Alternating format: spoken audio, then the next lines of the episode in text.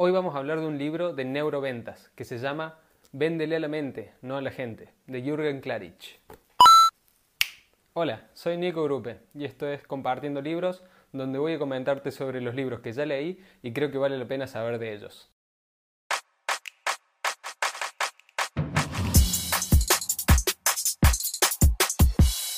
Este libro fue escrito en 2018, por lo que tiene información muy actual y lo súper recomiendo. Me lo leí dos veces en una semana, es un excelente libro. Jürgen Klarich, su autor, es un experto en neurociencia y en neuroventas que ha ayudado a muchísimas empresas en los equipos de venta. Empresas súper conocidas como IKEA, eh, Amway, Claro, Samsung. Neuroventas es una ciencia que te enseña cómo vender más hablando menos.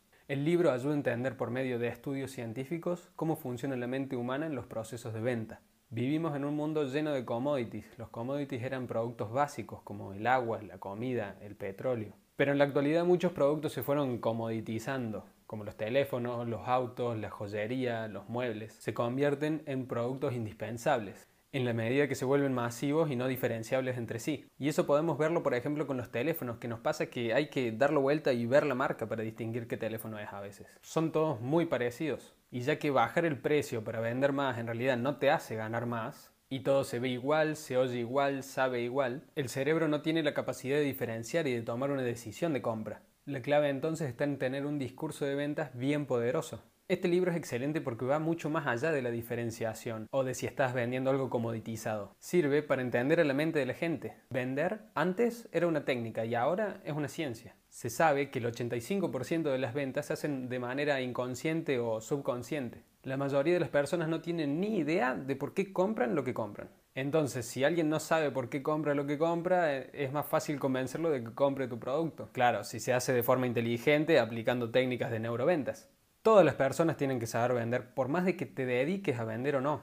Siempre en la vida vas a tener que estar vendiendo algo. A tu equipo de trabajo le tenés que vender motivación o tenés que venderte a vos mismo en una entrevista de trabajo. Para conseguir pareja tenés que saber venderte también. Incluso innovar sobre cómo relacionarte con tus hijos adolescentes. Un buen vendedor no busca solamente hacer un negocio. Valora mejorar la vida de los demás. El que da siempre recibe y no es excepción en las ventas. Si le das a tu cliente sin únicamente querer venderle algo, este se va a dar cuenta de que en realidad lo querés ayudar y él te va a ayudar de vuelta. Pero algo que hay que saber es que si vos no crees en lo que estás vendiendo, si tenés inseguridades, no vas a poder vender grandes cosas. Porque la otra persona se va a dar cuenta de esto. Y por eso, para ser un vendedor exitoso, hay que arrancar por revisar tu propia actitud. Jürgen cuenta que un libro que le transformó la vida, y yo estoy totalmente de acuerdo, es Los secretos de la mente millonaria de T. Harbecker, que te dejo el resumen que hice yo por acá. Ese libro te ayuda a cambiar la mentalidad y darte cuenta de que si vos querés algo y crees realmente en eso, tu cerebro después se va a acoplar.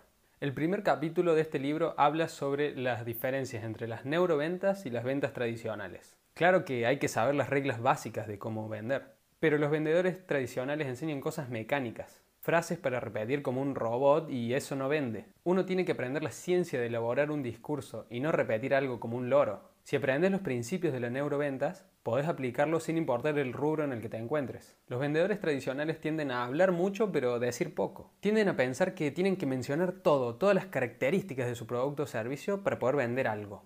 Para las neuroventas tenés que decir pocas cosas pero contundentes, venderle a la mente y no a la gente por medio de estudios que hacen con unos cascos raros y unos lentes, demuestran cómo un vendedor puede reducir mucho su discurso de venta para vender más rápido y con menos desgaste. Les explican cómo evitar hablar tanto e ir directamente al milagro, como dice Jürgen en el libro. Hay que tener en cuenta que las neuroventas te dan un gran poder y con gran poder vienen grandes responsabilidades. Y por ende hay que seguir ciertos principios éticos, donde siempre tiene que estar primero que nada el cliente. El cliente no sabe por qué está comprando un producto o un servicio, como te dije antes. El 85% de las decisiones se hacen de forma inconsciente y subconsciente. Y por ende, pensar que las ventas son racionales es incorrecto. No importa qué vendes, los procesos de compra siempre son principalmente emocionales. Puede que cuando compramos algo los argumentos para justificarnos sean racionales, pero en el fondo una compra es emocional. Como cuando un hombre de 40 años se compra un auto deportivo, eso lo hace porque quiere verse y sentirse más joven. Hoy hay que vender sin vender. Tenés que hacer todo menos estar pensando solamente en la urgencia de vender. Hay que empezar por escuchar a tu posible cliente, para saber y entender qué es lo que le gusta y de esa forma sabes qué ofrecerle. Como por ejemplo, si vas a vender un inmueble, saber que el 70% de la casa es de la mujer el 20% es de los hijos y el 10% es del hombre. Entonces no gastes tiempo mostrándole al hombre todas las cosas. Enfócate en venderle a la mujer. Y si tienen hijos, preguntarle las edades y poder ser más específicos. Por ejemplo, si tienen un hijo de 10 años que le encanta el fútbol, decirle, mira, este patio es gigante y, y va a sentir que está en una cancha de fútbol. Cuando conversas sin pedir nada a cambio, cuando contás chistes, cuando compartís con tu posible cliente, tenés más posibilidades de vender. El siguiente capítulo es sobre las neurociencias para la venta. Y esta es una parte muy interesante del libro. Existe una teoría que se llama la teoría de los tres cerebros fundamentada por el neurocientífico McLean, que dice que la mente humana tiene tres cerebros en uno. Esto viene de la teoría de la evolución que propone que no solamente venimos de los monos, sino que también de los reptiles. El cerebro más primitivo es el cerebro reptil y es la base de nuestro sistema de supervivencia. No siente ni piensa, solo reacciona y actúa. Ahí es donde se encuentran nuestros instintos. Este cerebro es el que se encarga de que respires, comas, ataques, te defiendas, defiendas a tu familia y te reproduzcas. Hay que saber activarlo en nuestros clientes ya que este cerebro es el que se encarga del por qué, cómo y qué compran las personas. Por encima de este se encuentra el cerebro límbico. Es el que tenemos todos los mamíferos y es el que nos hace absolutamente emocionales. Y por último se encuentra el córtex, que es el cerebro racional por excelencia y que procesa toda la información de manera lógica. Sin embargo, nuestro cerebro reptil es el que determina qué compramos y qué no, ya que todo lo que compramos lo compramos para sobrevivir. Esto no quiere decir que los otros cerebros no participen del proceso de decisión de compra, solo que el principal es el reptil. Todos quieren escuchar un buen discurso reptil quieren saber qué herramienta le vas a dar para sobrevivir. Por eso hay que preguntarse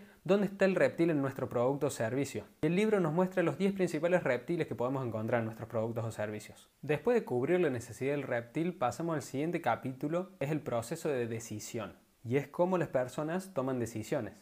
La mente necesita tres escenarios, no dos porque son muy pocos, ni cuatro porque son muchos, tres.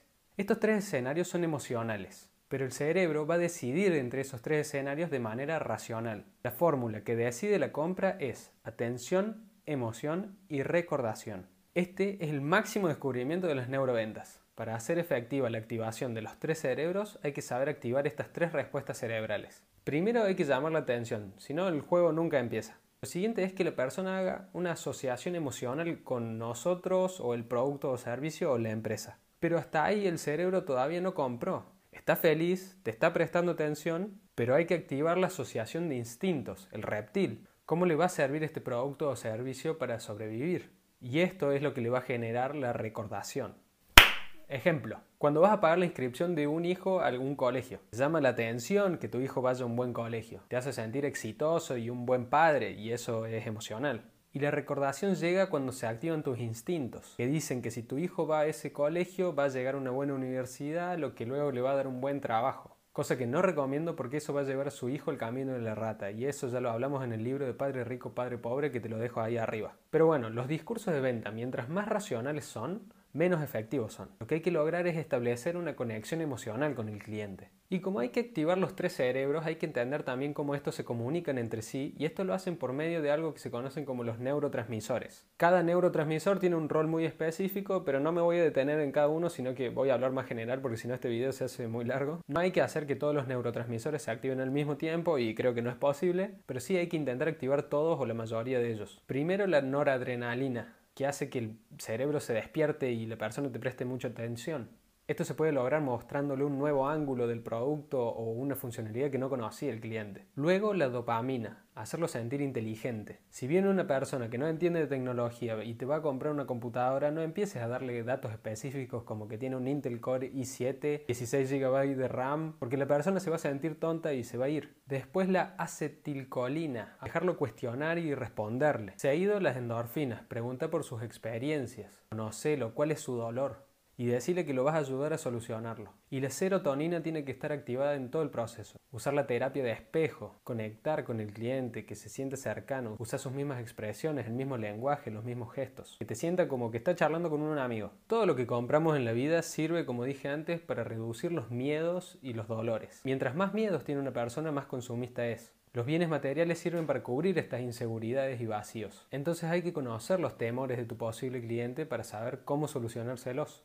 El capítulo 4 habla del valor simbólico. Tenemos un pensamiento simbólico. Nuestro cerebro se conecta más con los símbolos y por eso hay que saber cuál es el valor simbólico de nuestro producto. Hay cuatro conceptos que hacen que tomes una decisión. Tu opinión individual, tu cultura, tu biología y el valor simbólico. Tu opinión individual genera un aporte de solo el 15% en el proceso de decisión. La cultura va a ir cambiando nuestra percepción de las cosas y esto representa un 30%. Pero la biología nos muestra que en las cosas fundamentales somos todos iguales, todos somos miembros de la misma especie. Si yo no te conozco y te quiero vender algo, lo mejor que puedo hacer es venderle a tu biología. Esta se lleva un 55% en el proceso de decisión. Y el valor simbólico está entre la cultura y la biología. Uno paga más por algo que tenga un valor simbólico. El cerebro quiere comprar un bien o un servicio que signifique algo para él. Por ejemplo, Apple, los teléfonos valen entre 300 y 400 dólares, pero la gente está dispuesta a pagar 600 dólares más por el significado que tiene la manzana. Cuando un producto tiene un valor simbólico muy marcado e importante, el precio no es inconveniente.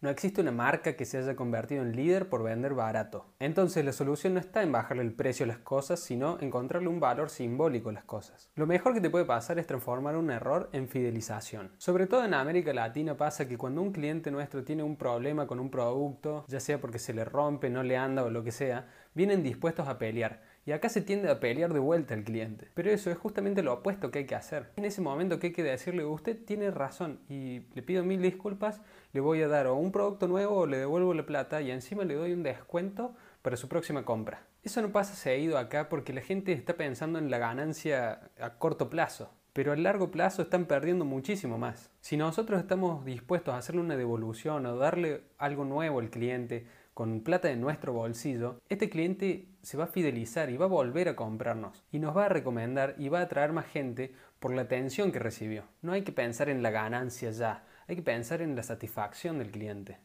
El libro tiene un capítulo que son 20 neurotips para vender mejor. Así que vamos a ir directamente a los que yo consideré que fueron más relevantes. Neurotip número 3. Usar los ojos y todo el cuerpo para comunicar. El cerebro lo primero que hace es detectar los ojos del otro y seguir su mirada. Primero tenés que ver los ojos directamente del cliente mientras le hablas y después ver directamente el producto que le estás ofreciendo. Si usas lentes, quítatelos. Cuando un vendedor usa lentes, las ventas se reducen un 12%. El cerebro odia a una persona que te habla sin mirarte los ojos. El cuerpo es fundamental y hay que tener en cuenta todo el lenguaje corporal. En la comunicación, el 55% es el lenguaje corporal, 38% es la entonación y solamente el 7% es el discurso verbal. Neurotip número 5. Activale las emociones. El ser humano tiene 5 sentidos y hay que activárselos.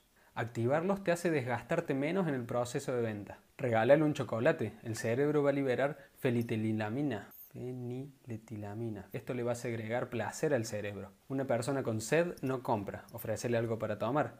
Y una persona cansada tampoco compra. Ofrécele un asiento. Las personas compran más cuando escuchan música y los olores son mágicos. En Starbucks siempre hay olor a café. El tacto también es importante, deja que el cliente manipule el producto. Neurotip número 7. Maneja discursos diferenciados para ambos géneros. Lo que hay que decirle a cada uno es distinto.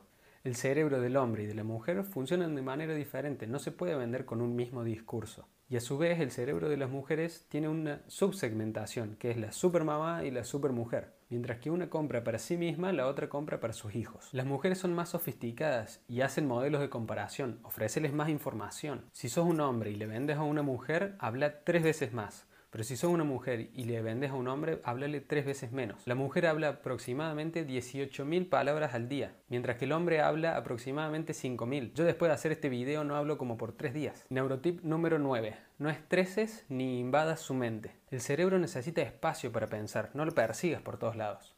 La mejor forma de vender es si no estás insistiendo todo el tiempo sobre el producto. Busca darle información relevante para él, para su vida, proporcionarle valor Busca ser su amigo. Capaz en ese momento no te compra el producto, pero sabe que sos un buen tipo y si alguna vez quiere adquirir ese producto va a ir con vos. Neurotip número 18. Los primeros y últimos minutos son los más importantes. En los discursos de venta los primeros y últimos minutos se llevan el 80% de la atención. Entonces hay que medir muy bien qué vamos a decir en esos minutos. El capítulo 6 del libro habla sobre la estructura de un discurso de venta. Primero hay que detectar el segmento de tu público. Luego te preguntas qué parte reptil vas a activar con tu producto o servicio. Y después, cuál es el miedo que invade a tu cliente y cómo se lo vas a solucionar. Ese es el análisis previo de la venta. Después, armas tu discurso. Cómo vas a generarle la atención, emoción y recordación. Es sumamente importante detectar la segmentación, ya que los miedos van a ir cambiando. El capítulo número 7 se llama Neuroventas de forma especializada. Y en este capítulo Jürgen nos muestra claves para vender, por ejemplo, inmuebles, autos, servicios o seguros. El capítulo número 8 es la mente del vendedor y el 9 es cómo contratar y motivar equipos de venta. Estos capítulos ya son más específicos sobre los vendedores en sí, cuáles son los miedos de los vendedores, la autoestima de ellos y cómo contratar y motivar un equipo de venta. Si bien capaz vos no te dedicas a contratar gente para el equipo de venta, pero si sos vendedor tiene muy buenos tips para saber cómo venderse.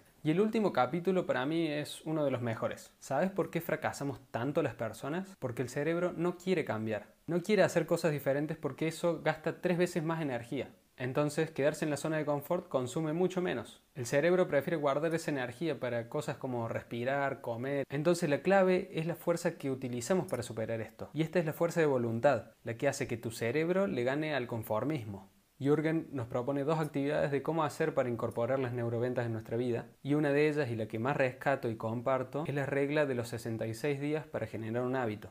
Cuando pasamos 66 días esforzándonos por hacer algo, el día número 67 ya el cerebro lo hace de forma natural. Robin Sharma siempre habla de esto y menciona cómo todo cambio es difícil al principio, desordenado en el medio, pero hermoso al final. Y bueno, eso fue todo con este libro que es excelente y lo recomiendo de verdad. Si te gustó el video, por favor dale like y no te olvides de suscribirte al canal si sos nuevo.